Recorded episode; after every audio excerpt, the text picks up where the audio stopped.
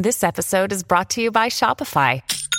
Forget the frustration of picking commerce platforms when you switch your business to Shopify, the global commerce platform that supercharges your selling wherever you sell. With Shopify, you'll harness the same intuitive features, trusted apps, and powerful analytics used by the world's leading brands. Sign up today for your $1 per month trial period at shopify.com slash tech, all lowercase. That's shopify.com slash tech.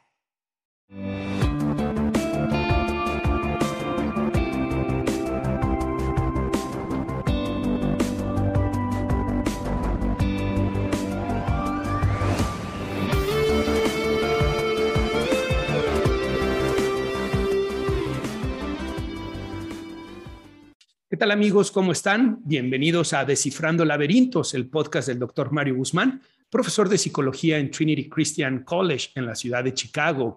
Como ustedes saben, Descifrando Laberintos es un espacio para reflexionar desde la psicología, la filosofía y la religión sobre los temas que nos afectan para que podamos vivir plenamente y enfrentar la adversidad. En cada episodio buscamos descifrar un laberinto relacionado a la salud mental o de desarrollo humano. Y además recomiendo un libro para que, o película para que podamos ampliar más el tema. Y hoy no va a ser la excepción. Hoy vamos a tener un tema que me lo han estado solicitando mucho. Me refiero al tema de la depresión. Se titula ¿Qué es la depresión y cómo tratarla? Y al final de este programa también les voy a recomendar un libro que puede ser de mucha ayuda. Este programa me lo han pedido a través de los comentarios en Spotify, de YouTube, de Facebook, de Instagram. Y bueno, me da mucho gusto abordar el tema porque sin duda es uno de los temas más recurrentes y me atrevería a decir más importantes que se abordan desde la salud mental. Así que hoy vamos a tratar de distinguir qué es la depresión, cuál es la diferencia con el estado de ánimo deprimido, con la tristeza y cuál es la forma de abordarla apropiadamente, cuáles son los tratamientos basados en evidencia que pueden ayudarnos a superar un cuadro depresivo. Pero antes de que empecemos eh, con el tema del día de hoy, tengo dos cosas que quiero compartirles. La primera es que los que están viendo este episodio desde el canal de YouTube se podrán dar cuenta de que hoy tengo un escenario diferente. ¿Se fijan qué bonito lugar? Bueno, es que hoy no estoy en Chicago, estoy en la ciudad en donde nací, estoy en Guadalajara, Jalisco, México, y vine aquí a visitar a mis familiares, además a desarrollar algunos proyectos eh, laborales con instituciones educativas, a ver a mis pacientes en persona. Y la verdad estoy muy contento de estar aquí. Cada que vengo a Guadalajara la paso muy bien, como muy bien, disfruto de ver a mis seres queridos pero también termino lleno de actividades y no ha sido la excepción. Eh, tengo 10 días aquí en Guadalajara y con tanto trabajo y tantas actividades familiares y sociales, no había tenido la oportunidad de grabar este episodio, por lo que no lo pude sacar el día de ayer, que era 27 de junio, lunes 27 de junio, y va a salir hasta el 4 de julio.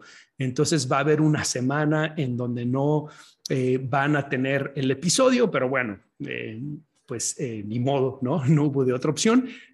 además de todas las actividades, a mi esposa le dio COVID. Entonces, he estado haciendo malabares entre el trabajo, cuidar a los hijos, ver a la familia, pero ya está este programa que espero, como les decía, este episodio sacarlo el próximo 4 de julio. ustedes, cuando lo estén escuchando, o lo estarán escuchando el 4 de julio o días posteriores a dicha fecha. La otra cosa que les quiero comentar antes de iniciar con el programa es que estuve escuchando los cinco episodios anteriores y hay muchas cosas que me gustaron de esos episodios. Creo que la información que les compartí es información que puede ayudar tanto a especialistas como psicólogos, psiquiatras, como también a pacientes o personas en general que están interesados en temas de salud mental pero me di cuenta que al principio de cada programa estaba leyendo los comentarios que me dejan en Spotify y en lugar de brincarme directamente al tema. Y pensé que era conveniente mandar esos comentarios hasta el final del programa. Así que eso es lo que vamos a hacer el día de hoy. Vamos a empezar directamente con el tema de qué es la depresión y cómo tratarla. Después voy a hablarles sobre el libro que les tengo para recomendar, que nos ayude a ampliar un poco más la información sobre este tema. Y después me voy a ir con los eh, comentarios que me están dejando en Spotify. Los comentarios que me dejan en YouTube o en Facebook, Instagram, esos no los leo aquí porque trato de darles respuesta de manera directa, así que por eso solamente estoy leyendo los de Spotify, ¿ok? Muy bien. Em, y bueno, antes de que empecemos con el tema, recordarles que si a ustedes les está gustando este podcast y quieren apoyar este podcast, hay dos formas en que pueden hacerlo.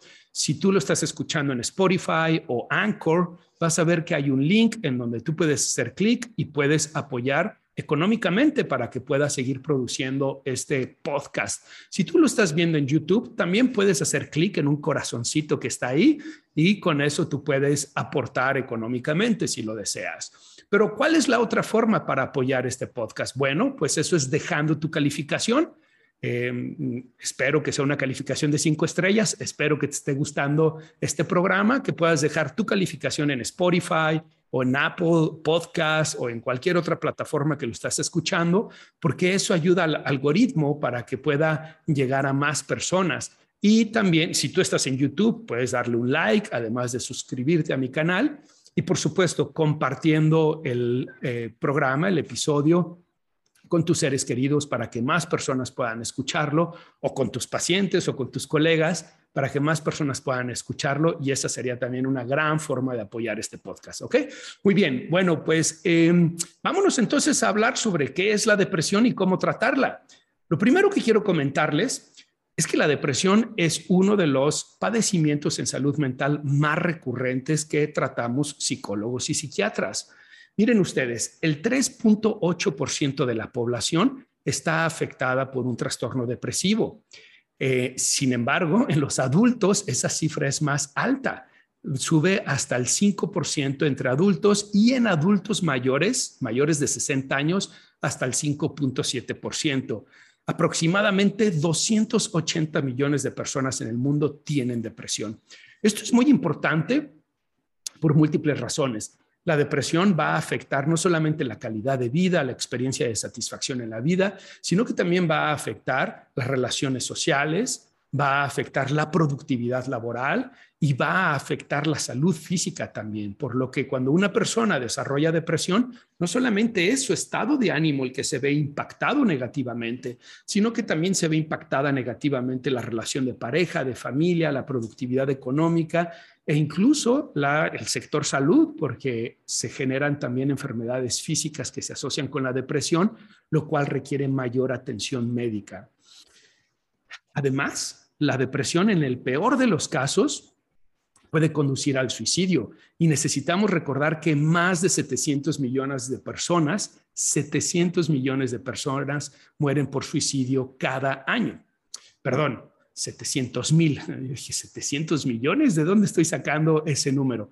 700 mil personas mueren por suicidio cada año. Es una cifra eh, enorme, ¿no? Es una cifra verdaderamente dramática.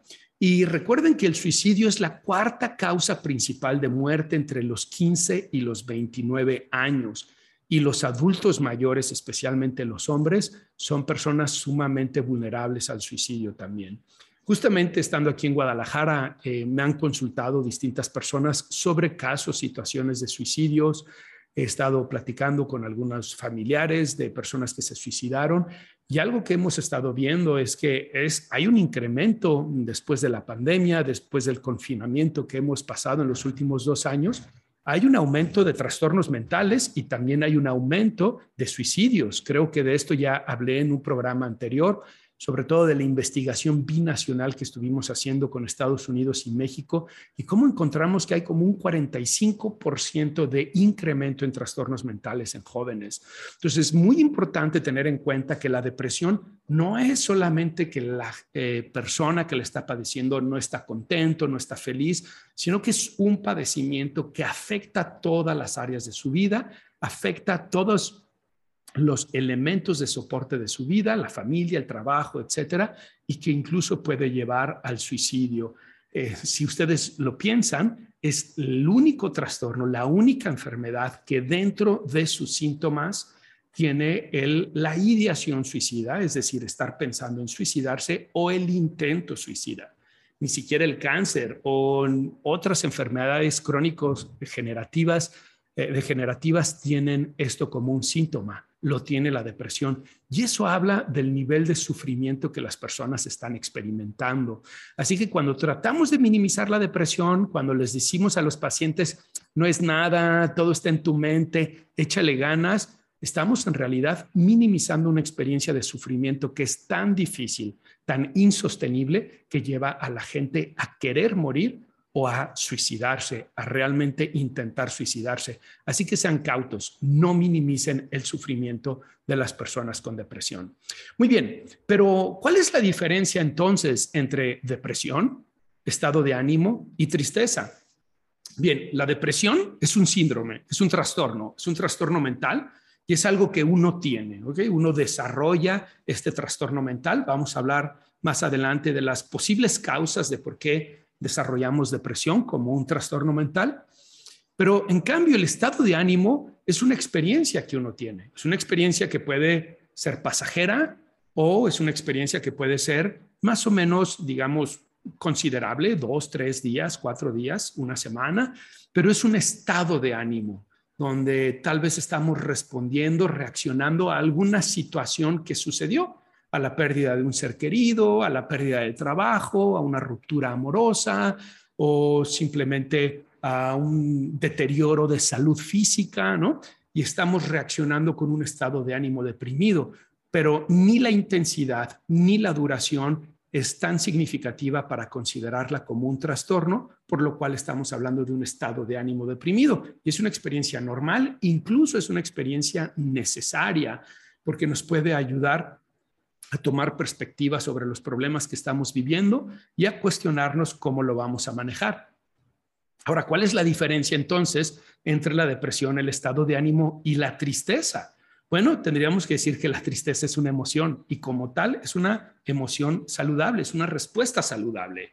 Uno se siente triste ante una pérdida, uno responde con un estado, no solo con un estado de ánimo, como algo que dura durante varios días, sino que uno reacciona con una emoción que puede ser duradera o puede ser pasajera. Es como cuando a uno le dicen una noticia que tal vez no es agradable, esperable, y uno experimenta la emoción de la tristeza, pero tal vez uno empieza a hacer otras actividades y esa emoción se deja a un lado y podemos experimentar otro tipo de emociones.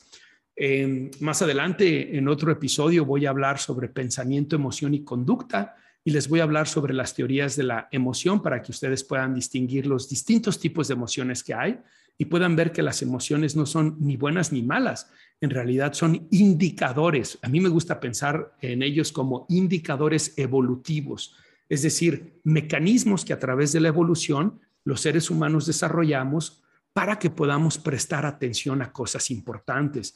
Y en el caso de la tristeza, lo que nos está indicando es que hemos experimentado una pérdida y nos está invitando a que prestemos atención a esa pérdida, ¿ok? Entonces, la depresión es un trastorno y como tal requiere de una atención psicológica y en algunas ocasiones psiquiátrica.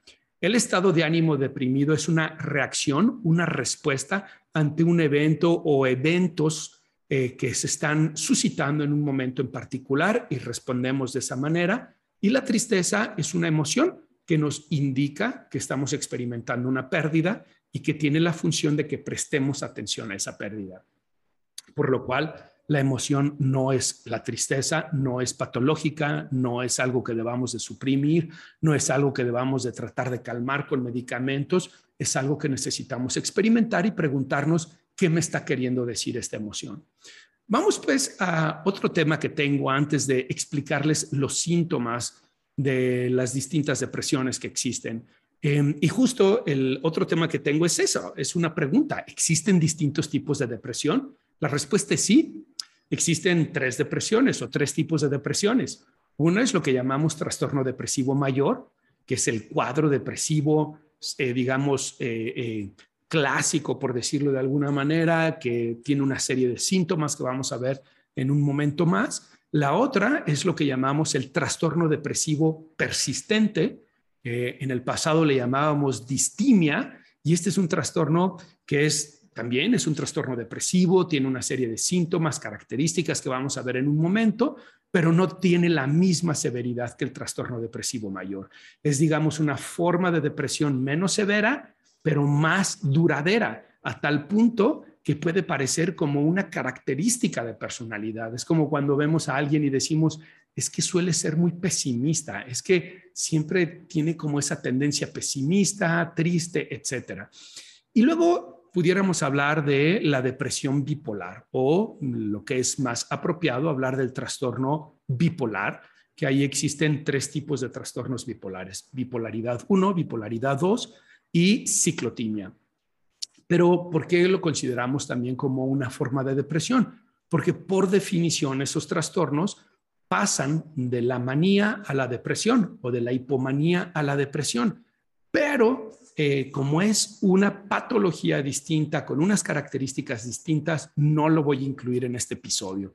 En este episodio nos vamos a enfocar exclusivamente eh, hablar sobre el trastorno depresivo mayor y el trastorno depresivo persistente para que ustedes puedan distinguirlos. Si ustedes tienen pacientes, si son psicólogos, psiquiatras y tienen pacientes, que esto les pueda ayudar a poder distinguirlos. Pero si ustedes son pacientes o simplemente son personas que están interesadas en saber más sobre la salud mental, que también puedan distinguirlo para que sepan cuándo pudieran tener uno o el otro y que busquen ayuda psicológica o psiquiátrica.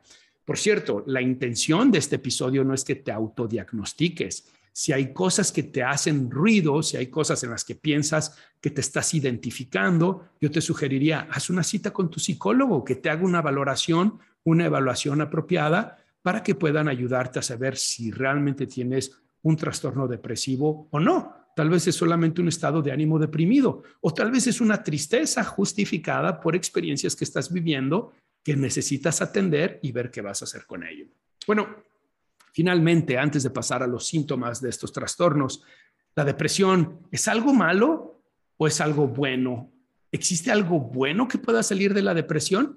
Bueno, tendríamos que decir que no, no, no es algo bueno, ¿no? Per se, no es algo que le deseamos a la gente, ¿verdad? mamá, feliz cumpleaños, deseo que te deprimas el día de hoy. Por supuesto que no, ¿verdad? Sabemos que cuando alguien está deprimido está experimentando mucho sufrimiento. Como les dije hace un momento, no hay ninguna otra enfermedad que dentro de sus síntomas contenga el deseo de quitarse la vida. Y eso nos ayuda a ver el grado de sufrimiento, desesperación, de desesperanza que las personas con depresión experimentan. Entonces, no podemos decir que es algo bueno por sí mismo la depresión, pero ¿algo bueno puede salir de la depresión? Y para contestar esa pregunta traigo una frase de Rainer María Rilke, que para quienes no lo conocen, él fue un poeta, un extraordinario poeta, escritor que les recomiendo ampliamente. Y él en una carta, que si mal no recuerdo se le escribió a su sobrino, dice lo siguiente, ¿por qué querrías excluir de tu vida toda inquietud, todo dolor, toda depresión de espíritu, cuando no sabes cuál es el trabajo que estos estados están realizando dentro de ti? Se las repito nuevamente. ¿Por qué querrías excluir de tu vida toda inquietud, todo dolor, toda depresión de espíritu, cuando no sabes cuál es el trabajo que estos estados están realizando dentro de ti? ¿Qué significa esto? ¿Cómo podemos interpretar esta frase de Rilke? Bueno, lo que significa es que los seres humanos experimentamos estos episodios, estos trastornos, por múltiples razones de las cuales vamos a hablar más adelante. Algunas de ellas son genéticas, otras son experienciales, pero estos trastornos también tienen una finalidad. Es como cuando nosotros nos enfermamos, cuando eh, tenemos un virus que está atacando nuestro cuerpo. ¿Qué es lo que hace nuestro cuerpo? Nuestro cuerpo se defiende contra ese virus generando síntomas, síntomas como el de la temperatura, síntomas como eh, el, del moco, ¿verdad? Como de la secreción nasal, porque todos esos síntomas están buscando atacar el virus. Es decir, tienen una finalidad. ¿Qué hay de la depresión? ¿Por qué tenemos depresión? ¿Cuál es la finalidad? Bueno, podemos verlo solo desde la perspectiva patológica, es decir, es un trastorno que tenemos que curar, pero también podemos verlo desde un sentido teleológico, es decir, desde una perspectiva hacia el futuro. ¿Qué puedo aprender de esta experiencia? ¿Qué me está queriendo decir mi mente con esta situación? ¿Por qué estoy teniendo este ensimismamiento? Porque si ustedes han experimentado depresión, saben que es una tendencia a verse a uno mismo. Es como si la mente nos estuviera diciendo, necesitas voltear a ver a tu interior, necesitas resolver las situaciones que están en tu interior porque te están afectando. La depresión, como otros trastornos mentales, pueden ser una fuente de crecimiento.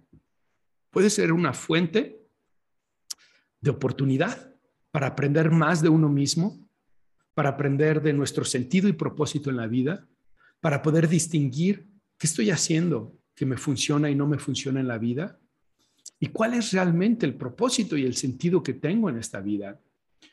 Como ustedes saben, yo soy un terapeuta cognitivo-conductual, me gusta mucho la terapia de esquemas, pero también tengo un, gran respeto por la eh, psicología existencial.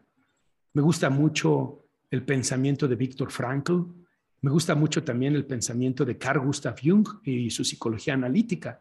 Y estas dos corrientes de pensamiento nos hablan de que los padecimientos mentales tienen un propósito. En la psicología existencial, el propósito es el que cuestiones tu existencia, el que cuestiones por qué estoy deprimido, qué está pasando con mi vida que no estoy encontrando la satisfacción del sentido y el propósito de la misma. ¿Cuáles son los cambios que tengo que hacer? para que entonces mi vida sea estimulante, porque he encontrado un sentido y propósito. Y desde la psicología analítica de Carl Gustav Jung, la idea de los trastornos mentales tiene que ver con cómo nuestra propia mente está de alguna manera reclamando ser atendida, reclamando que nosotros le demos un tiempo, una oportunidad de entender qué está sucediendo. Y si ustedes se ponen a pensar en la vida moderna, contemporánea o postmoderna, debería decir, Vivimos totalmente apresurados, eh, vivimos en un frenesí. Muchas veces no tenemos tiempo para escucharnos a nosotros mismos. La depresión entonces puede ser una invitación a eso, a hacer una pausa en tu vida, a detenerte y a preguntarte, ¿qué está pasando? ¿Será que no tengo un propósito y sentido claro en la vida? ¿Será que no estoy teniendo momentos de silencio, tiempo para mí, para escuchar a mi interior? ¿Cómo puedo hacer frente a esto? ¿Cómo puedo aprender de esto? ¿Cómo puedo crecer de esto? Incluso en psicología tenemos un concepto muy bonito que llamamos crecimiento postraumático. Y no es solamente para las personas que desarrollan trastorno por estrés postraumático, es para las personas que pasan adversidad y después de que han pasado la adversidad experimentan un crecimiento a nivel social, a nivel personal, a nivel de apreciación por eh, la vida, la estética, una mayor espiritualidad, etcétera. Y eso es lo que también puede suceder con los trastornos mentales cuando dejamos de verlos como algo malo y cuando los vemos como una oportunidad para atender nuestro interior, nuestra mente, nuestra alma. Muy bien, vámonos pues hablar sobre los criterios diagnósticos del trastorno depresivo mayor según el DSM-5. Para los que no están acostumbrados a, estos conceptos, el DSM-5 es el Manual Diagnóstico Estadístico de los Trastornos Mentales de la Asociación Psiquiátrica Americana en su edición número 5. Y es el manual que utilizamos psiquiatras, psicólogos y otros especialistas de la salud para diagnosticar a nuestros pacientes. Eh, algunos le llaman la Biblia de los psiquiatras, la Biblia de los psicólogos. Yo no le doy ese término porque ah, hay muchas áreas que son criticables de este manual, de este manual, pero también es cierto que hay muchas cosas que son rescatables de este manual y una de ellas es que nos ha dado un lenguaje común para que sepamos de qué estamos hablando. Y vamos a tratar de entender qué nos dice acerca de la depresión, del trastorno depresivo mayor, porque se acuerdan, dijimos que vamos a hablar de dos tipos de depresiones, el trastorno depresivo mayor y el trastorno depresivo persistente. Así que empecemos con el trastorno depresivo mayor. Y nos dice, cinco o más de los siguientes síntomas han estado presentes durante, durante el mismo periodo de dos semanas, que representan un cambio respecto a la anterior. Por lo menos uno de los síntomas debe ser estado de ánimo depresivo o pérdida de interés o placer. Ok, ¿qué nos está diciendo aquí? Que los síntomas de depresión tienen que durar al menos dos semanas para poder diagnosticar trastorno depresivo mayor y que la persona necesita presentar cinco o más de estos síntomas. Vamos a ver cuáles son esos síntomas de los que nos habla el DSM-5. Número uno, estado de ánimo depresivo la mayor parte del día, casi cada día según lo indica el propio sujeto. Por ejemplo, se siente triste, vacío y sin esperanza, o la observación realizada por otros. Por ejemplo, la esposa, los papás, los amigos dicen que parece que está lloroso, que parece que está triste, que parece que no le está pasando bien. Hay que eh, hay que recordar que en el caso de los niños, a veces no es un estado de ánimo deprimido, sino que es un estado de ánimo irritable, ¿ok? Ellos están más corajudos, enojones de lo normal. Esto es cierto para los niños y los adolescentes. Eh, número dos, marcada disminución del interés o placer en todas o casi todas las actividades, la mayor parte del día, casi cada día. Esto es algo que llamamos eh, anedonia, y la anedonia es justamente esa pérdida del placer, pérdida del interés en las situaciones, actividades o personas con las que antes disfrutábamos. Un, grupo, una persona que está deprimida y le hablan sus amigos y le dicen, hey, vamos a tomarnos una cerveza. No, gracias, no tengo interés. Eh, otra persona puede ser, oye, ¿por qué has dejado de ir al gimnasio? Ah, es que ya no me motiva, ya no me interesa. Oye, te invito a que vayamos al cine. No, gracias, no tengo ningún interés. Cosas que antes le interesaban, cosas que antes le satisfacían, cosas que antes le motivaban, pierden ese valor, ese interés. Número tres, pérdida de peso significativa sin hacer dieta o por el contrario, ganancia de peso. Por ejemplo, un cambio de más del 5% del peso corporal en un mes o disminución o aumento del apetito casi todos los días. Es decir, cuando las personas tienen un trastorno depresivo mayor, o dejan de comer o comen mucho. ¿Y qué es lo que comen cuando comen mucho? Bueno, comen eh, productos que son altos en carbohidratos y en azúcares, pastelillos, chocolates, dulces em, y este tipo de cosas, helados. ¿Y por qué lo hacen? Bueno, lo hacen porque este tipo de alimentos activan la dopamina y entonces, como ustedes saben, la dopamina tiene una función muy importante en la capacidad de sentir bienestar. Pareciera que es incluso el mismo cuerpo diciéndole al sujeto, necesitas hacer algo para sentirte bien. Y por eso es que muchas veces las personas deprimidas empiezan a abusar de este tipo de alimentos. Pero hay una paradoja con estos alimentos, como son eh, ricos en azúcares, en carbohidratos, etcétera, en el momento hacen, generan una respuesta de satisfacción, pero después generan una respuesta de pesadumbre, lo cual termina reforzando más la depresión. Eh, muchos otros pacientes es lo contrario, dejan de alimentarse, empiezan a perder peso y si se fijan es como una forma de autodestructiva, ¿no? Es una forma de dejarse morir. Mucho de lo que hacen los pacientes depresivos son conductas autodestructivas, conductas de abandono de sí mismos. Número cuatro, insomnio o hipersomnia casi todos los días. Es parecido, ¿no? Por un lado, o no duermen o tienen dificultades para dormir o duermen muy poco, o por el otro lado, duermen mucho. Y eso también es algo negativo. El insomnio y la hipersomnia son los dos polos opuestos de un trastorno del sueño que tiene consecuencias importantes para la salud mental y la salud física, y es común verlo en los pacientes deprimidos. Agitación o enlentecimiento psicomotores casi cada día, observable por los demás, no meras sensaciones de inquietud o de estar en, en, enlentecido, discúlpenme. Bueno, esta agitación o enlentecimiento nuevamente son polos opuestos. Por un lado están muy agitados o por otro lado es como si tuvieran muy poca batería, muy poca pila y entonces están enlentecidos y es fácil de verlos, la gente lo ve, ellos lo ven, ya sea la agitación o el enlentecimiento. Fatiga o pérdida de energía casi todos los días. Es muy común escuchar a los pacientes decir ese tipo de cosas. No tengo ganas de nada, no tengo energía de nada, salgo a caminar y me canso, voy a trabajar y me canso sentimientos de inutilidad, de culpa excesiva o inapropiada, que puede ser incluso delirante casi cada día. No solo remordimiento o culpa por algo en particular o por estar enfermo, sino que se culpan a ellos mismos de manera excesiva o desarrollan estos sentimientos de inutilidad.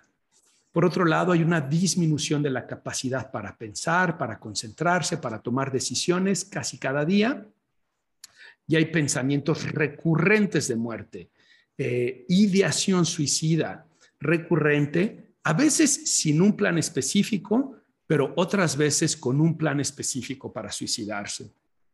Y esto es muy importante porque recuerden lo que decíamos, 700 mil personas se suicidan al año alrededor del mundo. Y cuando empiezan a hablar los pacientes deprimidos acerca de la muerte, de suicidarse, los psicólogos psiquiatras necesitan hacerle la siguiente pregunta. Eh, ¿Esto es algo que pasa pasajeramente o esto es algo que piensas recurrentemente? Si dicen, lo pienso recurrentemente, hay que preguntarles, y cuando lo piensas, ¿qué es lo que piensas? ¿Pudieras decirme más acerca de eso? ¿Es solamente como un desearía estar muerto? ¿O es un me voy a matar? ¿O es un tengo un plan de cómo matarme? Y estas preguntas las hacemos porque los pacientes deprimidos pueden pasar del simple deseo de querer morirse, la vida es muy difícil, no tiene ningún sentido de que esté vivo, a el tener un plan de cómo hacerlo. Y una vez que tienen un plan de cómo hacerlo, pues esa es una bandera roja en la que necesitamos actuar porque nuestra, digamos, principal objetivo en ese momento tiene que ser la salvar la integridad del paciente. Eh, una vez que ya tienen un plan, que ya han pensado cómo matarse y si lo están pensando recurrentemente, el riesgo de suicidio es muy alto y ahí el psicólogo o el psiquiatra necesita hablar con los familiares, necesita desarrollar estrategias de contención y seguridad para el paciente o incluso en algunas ocasiones de internamiento para que esa persona no vaya a atentar contra su vida. Muy bien, em, estos síntomas que les acabo de hablar, nos dice el DSM5, provocan malestar clínicamente significativo o deterioro en las áreas sociales, ocupacionales u otras áreas importantes. Y em, esto no es resultado de efectos fisiológicos de una sustancia o una enfermedad médica. Esto es importante a tener en cuenta porque cuando las personas están abusando de sustancias, como por ejemplo es el caso del alcohol, el alcohol es un depresor, del sistema nervioso y lo que sucede cuando están abusando del alcohol es que cuando están intoxicados se sienten bien, pero una vez que pasa la intoxicación y que están en el síndrome de abstinencia, es común que experimenten episodios depresivos, incluso intensos, lo mismo para personas que tienen enfermedades metabólicas o crónico-degenerativas, como puede ser el diabetes, la cáncer, el cáncer, etcétera. Son enfermedades en donde hay estados de ánimos depresivos importantes. Por lo que para que nosotros diagnostiquemos a alguien con trastorno depresivo mayor, necesitamos ver que o bien están presentes los síntomas depresivos antes que la presencia del cáncer o la diabetes o de la intoxicación, o bien están presentes al mismo tiempo, pero se pueden distinguir claramente de cuando la persona no está intoxicada y los síntomas continúan, ¿ok? Muy bien, habiendo dicho esto, podemos entonces entender que el trastorno depresivo mayor es un trastorno mental, es una enfermedad mental que tiene eh, consecuencias muy importantes a nivel de trabajo, a nivel social, a nivel de las actividades a nivel del funcionamiento, a nivel de la satisfacción y que esto eh, tiene una implicación tan importante en el paciente que genera una situación de desesperanza, de sufrimiento, a tal punto que desean morirse o intentan morirse. Por lo tanto, la depresión no es algo pasajero, es un trastorno y requiere una atención psicológica y en algunos casos psiquiátrica. Más adelante les voy a hablar para que distingamos cuándo es la una o la otra. Vámonos ahora al otro trastorno que vamos a hablar el día de hoy, que es el trastorno depresivo persistente. Another day is here and you're ready for it. What to wear? Check. Breakfast, lunch and dinner? Check. Planning for what's next and how to save for it? That's where Bank of America can help. For your financial to-dos, Bank of America has experts ready to help get you closer to your goals. Get started at one of our local financial centers or 24-7 in our mobile banking app. Find a location near you at bankofamerica.com slash talk to us. What would you like the power to do? Mobile banking requires downloading the app and is only available for select devices. Message and data rates may apply. Bank of America NA, member FDIC. Lo que antes conocíamos como distimia. Y la forma en cómo podemos ver este trastorno es que es una forma light, digamos. Es como una forma menos intensa del trastorno depresivo mayor, pero más duradera. lo cual termina también afectando todas las áreas de la vida del, del paciente, pero no con la misma intensidad, pero sí con mayor frecuencia. El primer criterio nos dice que es un estado de ánimo deprimido durante la mayor parte del día, presente más días que los que está ausente, según se desprende de la información subjetiva o de la, o de la observación por otras eh, personas durante un mínimo de dos años. O sea, ¿qué quiere decir esto? La persona se siente deprimida la mayor parte del tiempo, mas no todos los días. Tal vez es un 60, 70%, pero no un 100% o 90%. Eh, y esto es algo constante en esta persona. Es por lo menos dos años. ¿Se acuerdan que en el trastorno depresivo mayor era por lo menos dos semanas? Bueno, aquí estamos hablando de por lo menos dos años. Em, el siguiente criterio es que existe la presencia durante la depresión o del estado de ánimo deprimido de la persona de dos o más de los siguientes síntomas. ¿Se acuerdan? En el trastorno depresivo mayor dijimos que eran cinco síntomas o más. Aquí decimos que son dos síntomas o más. Se fijan cómo hay un tema de grado, de severidad, que es menos grave, menos severo que el trastorno depresivo mayor, pero es más crónico, porque al menos son dos años y en el caso del trastorno depresivo mayor, al menos dos semanas. Bueno, ¿cuáles son esos síntomas? Poco apetito o sobrealimentación, insomnio o hipersomnia, poca energía o fatiga, baja autoestima, falta de concentración o dificultad para tomar decisiones y sentimientos de desesperanza. Son semejantes al trastorno depresivo mayor, ¿verdad? pero no son iguales. Aquí, por ejemplo, no está el tema de la ideación suicida. Estas personas normalmente no piensan en morirse, no piensan o no desean morirse, no piensan en cómo matarse, no tienen un plan normalmente. Estas personas no están en el mismo riesgo, de cometer un suicidio como lo están las personas con el trastorno depresivo mayor. Es importante tener en cuenta que durante el periodo de los dos años, de la alteración, el individuo nunca ha estado sin los síntomas depresivos que estamos hablando. Es decir, durante esos dos años, la persona se ha sentido deprimida, no con la severidad que decíamos del trastorno depresivo mayor, pero se ha sentido deprimida. Ojo, en el caso de los niños y los adolescentes es al menos un año, ¿ok? Muy bien, habiendo visto la diferencia entre el trastorno depresivo mayor y el trastorno depresivo persistente, tendríamos que preguntarnos, ¿Por qué nos da depresión? ¿Por qué la gente se deprime? ¿Por qué es que las personas desarrollan este trastorno depresivo?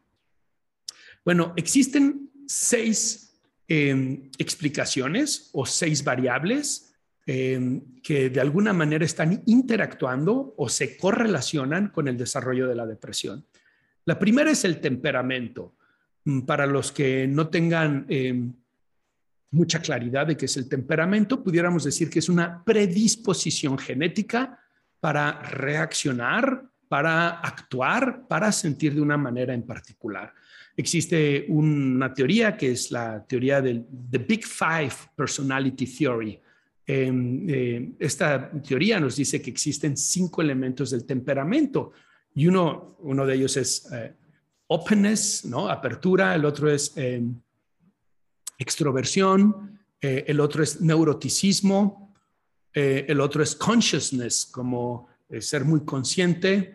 Estoy pensando en el acrónimo OCEAN, así se los enseño a mis alumnos. Openness, um, consciousness, uh, extroversion, um, agreeableness, que sería como alguien que tiene una tendencia a, a, estar de acuerdo con los demás, a agradar a los demás, a tratar de placer a los demás, y neuroticismo. Y la tendencia de neuroticismo en el temperamento es una tendencia que hace que las personas experimenten emociones de manera muy intensa. En el caso de las personas eh, con depresión, suelen puntuar alto en neuroticismo. Son personas, no quiero decir que sean personas neuróticas como anteriormente se les conocía en psicología y sobre todo en la psicología popular, sino en esta tendencia, en esta disposición del temperamento a experimentar las emociones, sobre todo las emociones negativas, como es la, tristeza, el miedo, la, ansiedad, el enojo de manera muy intensa. Luego, la segunda eh, variable o característica que está detrás del desarrollo de la depresión son las, eh, el ambiente, las experiencias que las personas viven tanto en la infancia como eventos estresantes a lo largo de la vida. Muchas de las personas eh, que desarrollan trastornos depresivos tuvieron experiencias difíciles en la infancia.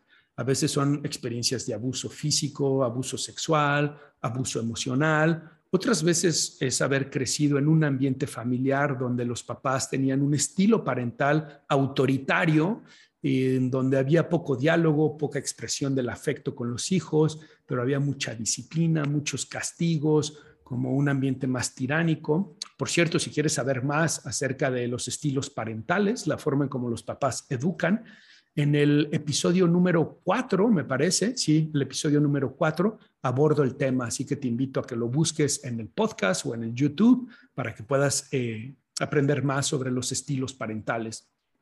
Entonces, esas experiencias difíciles, traumáticas, dolorosas en la infancia, se correlacionan, se pueden conectar, pueden activar eh, estados de ánimos depresivos o incluso trastornos depresivos en la vida adulta. Pero pensemos también las experiencias que vamos teniendo cuando somos adultos, cuando vivimos en, un, eh, en, un, en una relación o en un hogar donde no nos sentimos valorados, queridos, cuando trabajamos en un ambiente laboral que es nocivo. Hoy está de moda la palabra tóxica, no me gusta mucho esa palabra, pero al menos un ambiente que es hostil, un ambiente que no es que no es eh, amable, agradable de trabajar, donde la persona no se siente valorada o querida, o cuando la persona experimenta situaciones estresantes, constantes, situaciones de vivir en lugares donde hay mucha violencia, mucho crimen, etcétera, eso también puede activar trastornos depresivos. Ahora, el tercer punto es el genético. Eh, se ha visto a través de la investigación que hay de dos a cuatro veces más probabilidades de desarrollar depresión si se cuenta con un familiar de primer grado que padeció de depresión. Es decir, si tu papá o tu mamá eh, o si tu hermano o tu hermana desarrollaron cuadros depresivos, tú tienes de dos a cuatro veces más probabilidades de desarrollar también una depresión.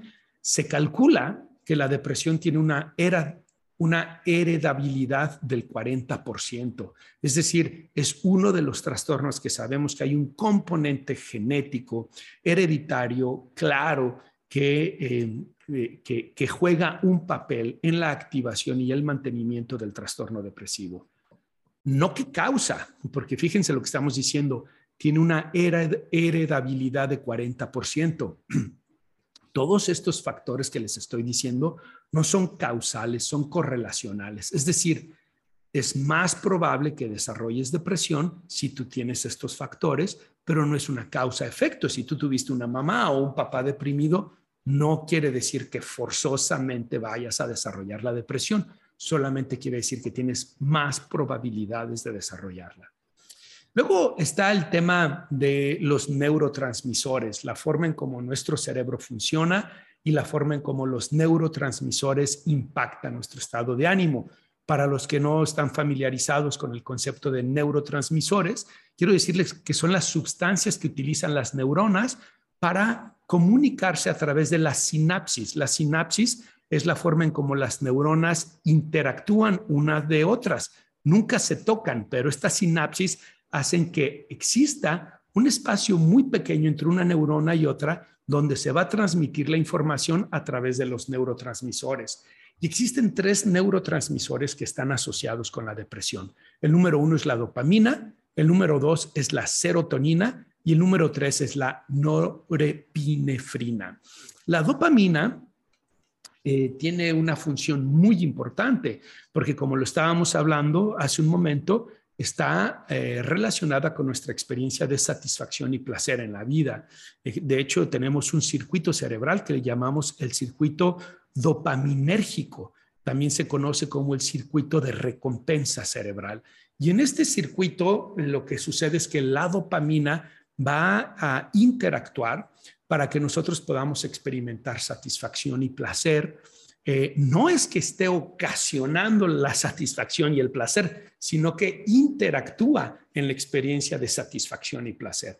Y lo que se ha visto es que las personas que tienen depresión tienen niveles eh, que no son apropiados tanto de dopamina como de serotonina como de norepinefrina. Eh, pero durante mucho tiempo se creía que era simplemente un déficit y que lo que teníamos que hacer era dar medicamentos que activaran para que tuvieran entonces los niveles apropiados. Hoy sabemos que es más complejo que eso, es una interacción más compleja. A veces son déficits, a veces son excesos de esta forma en que se manifiestan y se activan estos neurotransmisores. Y hay algo además que es muy importante. Nuestro cerebro utiliza estas, estas sustancias que además funcionan también como hormonas, pero las utiliza para transmitir esa información entre una neurona y otra neurona. Pero ¿de dónde viene? ¿De dónde se desarrollan? Especialmente la dopamina. Hoy tenemos información muy interesante. En gran medida, la dopamina, un porcentaje importante de la dopamina, se genera en los intestinos.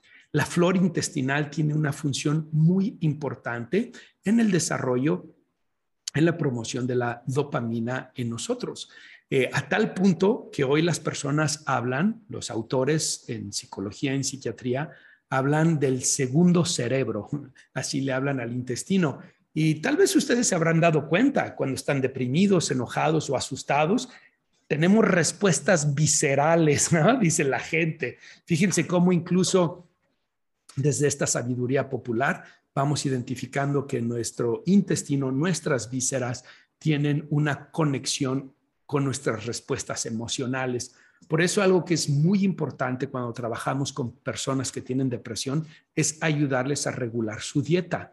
A tal punto que hoy hay investigadores serios, en laboratorios serios, en universidades serias, probando distintos probióticos como alternativa al tratamiento depresivo de los eh, medicamentos psiquiátricos porque los probióticos no tienen efectos secundarios como si los tienen los medicamentos psiquiátricos. Todavía faltan muchos años para que veamos estos probióticos en el mercado em, de manera clara, identificando cuáles sirven y cuáles no para la depresión, pero es un área de investigación muy interesante. También el número cinco de las razones por las cuales desarrollamos depresión es la comorbilidad con otros problemas de salud física y salud mental. Las personas que abusan de sustancia, las personas que tienen el trastorno límite de la personalidad, las personas que tienen enfermedades médicas crónicas degenerativas e incapacitantes como el cáncer, la diabetes, la demencia, el SIDA o problemas de inflamación, son personas que tienen más riesgo de desarrollar depresión. Y finalmente, el punto número seis, es algo que en psicología llamamos triada cognitiva. Este es un concepto que desarrolló el doctor Aaron Beck. Para los que son psicólogos o psiquiatras, ustedes saben que Aaron Beck es una personalidad, una de las personas más importantes de la psicología en el siglo XX, de la psicología y de la psiquiatría del siglo XX. Pero para los que no son eh, mm, profesionales de la salud mental, les comparto que Aaron Beck es el fundador de la terapia cognitivo-conductual y él empezó su trabajo con pacientes depresivos y encontró que tienen lo que él llama triada cognitiva. Estas son formas de pensar sobre ellos mismos, sobre los demás y sobre el mundo. Y les quiero decir cómo piensan los depresivos a través de esta triada cognitiva. Sobre ellos mismos suelen pensar como soy incompetente, no sirvo para nada, todo lo hago mal, yo no soy alguien capaz o competente. Sobre los demás, no les importa, la gente no se preocupa por mí, la gente es egoísta. Y sobre el mundo, como es un lugar difícil de vivir, las cosas siempre, hay más cosas malas que cosas buenas, este mundo es como una selva, ¿no? Entonces pónganse a pensar, si ustedes estuvieran pensando así de ustedes mismos, de los demás y del mundo, ¿cómo se sentirían? ¿Se sentirían felices? Por supuesto que no. La respuesta natural a un pensamiento de esa naturaleza es sentirse deprimidos. Claro, esta triada cognitiva tampoco es una causa, pero estos seis temas que les dije, el temperamento, las experiencias en la infancia y las experiencias estresantes en la vida adulta, el elemento genético, los neurotransmisores, la comorbilidad con otros problemas médicos y la triada cognitiva, esos seis factores están correlacionados, incrementan la probabilidad de desarrollar depresión en nuestros pacientes. Ok, les he dado mucha información. Espero que no se estén cansando. Yo estoy un poco cansado, pero no es por este podcast, que me encanta hacer el podcast, sino porque ha sido una jornada el día de hoy muy intensa. Así que vamos acercándonos al final de este episodio y vamos a hablar sobre cómo se trata la depresión, cuál es el libro que les quiero recomendar y después voy a leer los comentarios de Spotify, ¿ok? Bien, eh, sobre cómo tratar la depresión. Hay tres elementos que son eh, cruciales en el tratamiento de la depresión. Por un lado es la psicoterapia, por otro lado son los medicamentos y por otro lado es el estilo de vida. Sin embargo, no todos los pacientes van a requerir de medicamentos. Todos los pacientes con un trastorno depresivo mayor o trastorno depresivo persistente van a requerir de psicoterapia y van a requerir de modificaciones en su estilo de vida pero solo los pacientes graves, los pacientes que están en peligro o los pacientes que no han tenido buen resultado en la terapia van a necesitar de medicamentos.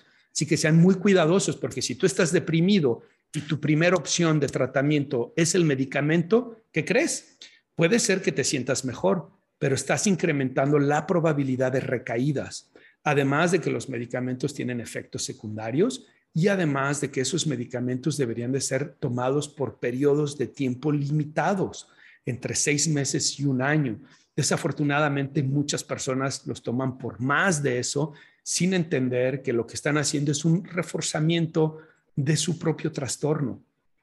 Por eso es tan importante la psicoterapia. A través de la investigación hemos identificado que las personas que trabajan con psicoterapia en depresiones leves y moderadas eh, tienen menos probabilidades de recaídas que los que lo tratan con medicamentos, aprenden habilidades que les ayudan a superar la depresión y no solo la depresión, también para manejar otras áreas de sus vidas. Y finalmente eh, son personas que sostienen los beneficios a mayor tiempo. Bueno, pero ¿qué pasa con las personas que tienen un trastorno depresivo grave, Mario?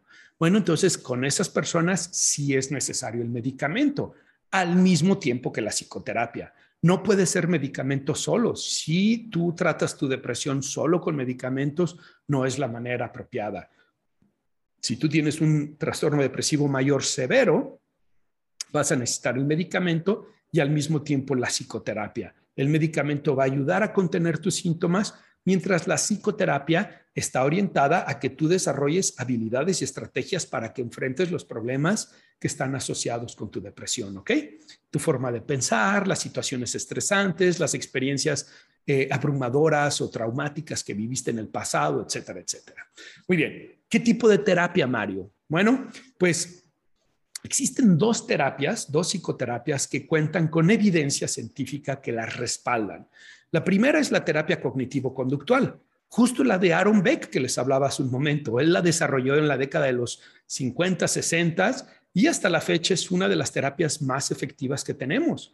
Los pacientes que tienen un trastorno depresivo pueden experimentar beneficios en un lapso de tiempo tan breve como 12 sesiones. Tenemos protocolos de terapia que van de 12 a 14 a 16 sesiones que han mostrado ser altamente efectivos en las personas deprimidas. Entonces, esa es una forma de terapia donde vas a trabajar con tus cogniciones, es decir, tu pensamiento, la triada cognitiva que les decía, con tus conductas y tus emociones y con tu estilo de vida. Pero hay otro tipo de terapia que eh, últimamente se ha puesto más de moda, digámoslo de alguna manera, y es una terapia que cuenta también con evidencia científica. Le llamamos terapia de activación conductual. Es una terapia que no se enfoca tanto en las cogniciones, no se enfoca tanto en esa triada eh, cognitiva de la que les hablaba, sino que se enfoca más en el contexto y la conducta del paciente. Es decir, ¿cómo es tu día? ¿Cuáles son tus actividades? Eh, ¿Cuántas actividades positivas estás teniendo a lo largo del día versus actividades negativas? ¿Cuántas de estas actividades están promoviendo emociones positivas o negativas en ti? ¿Cómo estás organizando y manejando tu día a día, cómo estás desarrollando actividades que te ayudan a sentir mejor. Y es que una de las cosas que sucede con los pacientes deprimidos es que empiezan a dejar las cosas que antes les generaban sentido, propósito y satisfacción en la vida. Dejan de ver a los amigos, dejan a la pareja, dejan de trabajar, dejan de hacer actividad física, dejan de salir a pasear. Entonces, ¿qué es lo que sucede? Terminan ensimismados, terminan encerrados en un espacio en donde están confinados a sus pensamientos negativos y distorsionados, a sus emociones negativas e intensas, carentes de experiencias positivas y satisfactorias en la vida. Entonces, en la terapia de activación conductual se les ayuda a los pacientes a hacer eso, a hacer ese cambio. También en la terapia cognitivo-conductual. La diferencia es que en las personas de terapia de aceptación, eh, perdón, de activación conductual, no se van a meter mucho con el tema de los pensamientos. Bien, ¿cuáles son los medicamentos que funcionan para la depresión? Tenemos los que llamamos inhibidores selectivos de la recaptación de la serotonina, que son los medicamentos, digamos, más nobles en términos de que tienen menos efectos secundarios, tienen muchos efectos positivos, pero otra vez tenemos que ser cautos. Son medicamentos que están indicados para periodos de tiempos limitados, de seis meses a un año, cuando la gente los toma por dos, tres, cuatro, cinco, seis. He conocido gente que los ha tomado por diez o quince años. Eso es una señal de que está habiendo un mal manejo eh, no en todos los casos, porque es verdad que hay personas que tienen cuadros que son muy resistentes, pero en términos generales son señales de mal manejo. Existe otro medicamento que se llaman antidepresivos tricíclicos. Estos se están utilizando cada vez menos por los efectos secundarios que tienen, que son más intensos. Entre algunos de esos efectos secundarios es que es la ganancia de peso y la pérdida del, líbido. Entonces, algunos pacientes me dicen, pues antes estaba deprimido, pero ahora estoy gordo y no me interesa el sexo. ¿Qué caso tiene, no? Entonces, bueno, no sé, no, no, creo que sea tan radical la, la, perspectiva, pero además tiene otros efectos secundarios a largo plazo que, que son indeseables. Por eso ahora se están utilizando más los inhibidores selectivos de la recaptación de la serotonina. Finalmente, hay una hierba que se llama la hierba de San Juan, y es una hierba que tiene probabilidades, que tiene probabilidades, que tiene elementos terapéuticos con la depresión y se utiliza no de manera alternativa, sino que incluso algunos laboratorios la procesan para darla como tratamiento a las personas con depresión. Y finalmente dijimos el estilo de vida. Hace un momento les hablaba de cómo en la terapia de activación conductual buscamos que los pacientes entiendan cómo su contexto, sus conductas, sus actividades influyen en la depresión. Bueno, algo que probablemente tú has visto, yo lo he visto conmigo mismo y con mis pacientes, es que la actividad física, la alimentación y el sueño tiene un impacto directo en mi estado de ánimo. Cuando hago deporte, sobre todo si es un deporte que disfruto, a mí me gusta mucho la bici de montaña, por ejemplo, mis niveles de dopamina, de endorfinas, están altos y me siento muy satisfecho. Cuando me alimento bien y mi cuerpo está sano, está fuerte, cuando he dormido entre 7 y 8 horas, mi estado de ánimo se regula. Esas tres áreas, la actividad física, la alimentación y el sueño, son importantísimas de trabajar con los pacientes que experimentan trastorno depresivo mayor o trastorno depresivo persistente.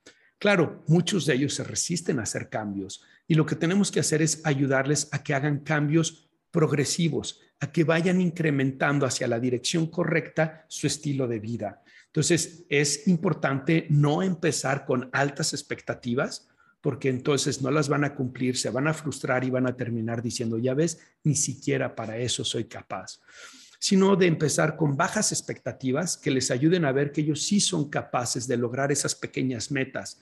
Y lo que va a suceder es que al lograr pequeñas metas se van a motivar para lograr la siguiente meta, la siguiente meta, etcétera. Muy bien, pues ya hablamos entonces sobre las estadísticas de la depresión a nivel mundial, la diferencia entre depresión, estado de ánimo y tristeza. Vimos la frase de Rilke, Vimos eh, las características diagnósticas del trastorno depresivo mayor, del trastorno depresivo persistente. Hablamos de las posibles causas de la depresión, las causas temperamentales, las experiencias de vida, genéticas, neurotransmisores, comorbilidad y la triada cognitiva. Y ya hablamos sobre el tratamiento de la depresión, que es la psicoterapia, los medicamentos y el estilo de vida. Finalmente vamos a hablar ahora sobre el libro que les quiero recomendar. Y este es un libro que es un clásico en psicología, se llama El control de tu estado de ánimo. El autor es Greenberg y Padesky, son dos autores. Es un libro que se desarrolló, si mal no recuerdo, en la Universidad de Ohio. No, quiero, tal vez estoy confundido ahorita en qué universidad se desarrolló, pero es un libro que se desarrolló como un libro de trabajo para los pacientes que experimentan depresión y ansiedad. Y es un libro donde se les enseñan em, elementos básicos y estrategias básicas de la terapia cognitivo-conductual para la depresión y para la ansiedad, donde los pacientes no solamente lo leen, sino que trabajan en este libro y aprenden a identificar la relación entre sus pensamientos, sus emociones y sus conductas, y cómo cambiando los pensamientos o cambiando las emociones o cambiando las conductas cambian esa dinámica.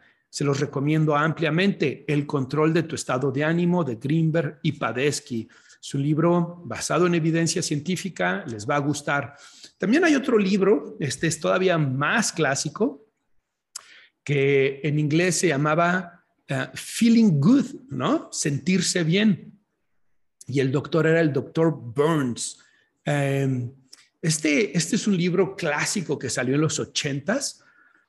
Eh, David Burns, ¿ok? Es el, el autor eh, B-U-R-N-S, David Burns. Um, sentirse bien o feeling good en, en inglés. Eh, acaba de sacar una nueva versión, eh, me parece que se llama Feeling Great, ahora como sentirse extraordinariamente, pero este Feeling Good fue el primer libro de autoayuda basado en evidencia científica para los pacientes con depresión y incluso ese libro se sometió a investigación científica como si fuera un tratamiento para la depresión con altas eh, números de éxito en los pacientes deprimidos. Entonces ahí lo tienen el control de tu estado de ánimo de Greenberg y Padesky y Feeling Good o Sentirse Bien de David Burns. Esas son las recomendaciones que les tengo. Vámonos pues a la última sección antes de despedirme y son los comentarios. A Janet Pellegrini, que no se pierde ni uno de los programas y me da muchísimo gusto. Ella es una de las personas que me mandó un mensaje diciéndome, hey Mario, ¿qué pasó? ¿Por qué no, por qué no publicaste el episodio número 6? Así que te mando un fuerte saludo, Janet. Aquí tienes el episodio número 6, un poco tarde, pero espero que te haya gustado. Y ella nos dice del programa anterior, que era sobre el Día del Padre, ¿se acuerdan? Es el episodio número 5, donde hablamos sobre el amor y la fortaleza del Padre. Si no lo escuchaste, te invito a que lo escuches o que lo veas en YouTube porque es un tema importantísimo para nuestra sociedad, para esta época que estamos viviendo, el que los papás se fortalezcan. Ella nos dice, qué importante el tema que trataste el día de hoy, muy ad hoc al Día del Padre. Ojalá muchas personas entendieran la importancia que tiene el papá en la vida de los hijos. Gracias. Pues gracias a ti, Janet, por escucharlo, por compartirlo con tus conocidos. Y efectivamente, papá es una pieza fundamental en la familia y en el desarrollo de los hijos. Leonardo nos dice también en ese episodio, me encanta mucho este podcast, me gustaría escuchar más acerca de las psicopatologías y la conducta anormal. Pues Leonardo, hoy estuvimos hablando de la depresión, entonces espero que te haya gustado. Hablamos del trastorno depresivo mayor y del trastorno depresivo persistente. Rocío, doctor, me parece de vital importancia que especialistas como usted den visibilidad a este tipo de temas. Se refiere al tema del padre. En lo particular, no estoy de acuerdo con el feminismo actual, donde invisibilizan al hombre. Pues muchas gracias, Rocío. Me da mucho gusto que te haya gustado el tema y coincido contigo. Necesitamos invitar a los psicólogos a reflexionar más sobre la importancia del padre en el desarrollo de los hijos y cómo podemos fortalecer al hombre y al padre en nuestra sociedad de una manera sana y positiva, porque al final 50% de la población somos hombres y si los hombres no estamos bien, la sociedad no va a estar bien. Y eso no va en contra de reconocer y trabajar también por la salud mental de las mujeres. Entonces, una cosa no está peleada con la otra. Muy bien, pues me despido el día de hoy. Les recuerdo, si les está gustando este podcast y ustedes quieren apoyarlo, hay dos formas. Una es que en Spotify y en Anchor Ahí tienen un link donde pueden apoyar económicamente. Lo mismo en YouTube, ahí hay un simbolito del corazón donde ustedes pueden apoyarlo. Y la otra forma es dándole una calificación de cinco estrellas en Spotify, Apple podcasts, Amazon Music, etcétera, compartiendo los episodios con sus conocidos y si lo estás viendo en YouTube, suscribiéndote, dándole like, dejando tus comentarios y compartiéndolo también. Me dio mucho gusto estar aquí con todos ustedes. Les mando un fuerte abrazo y nos vemos en el próximo episodio de Descifrando Laberintos.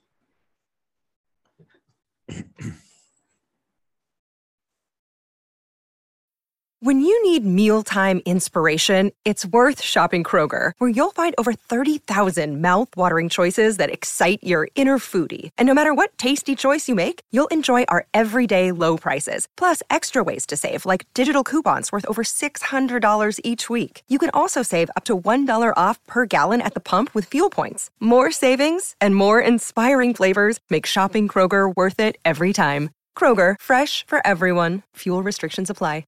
Mm-hmm.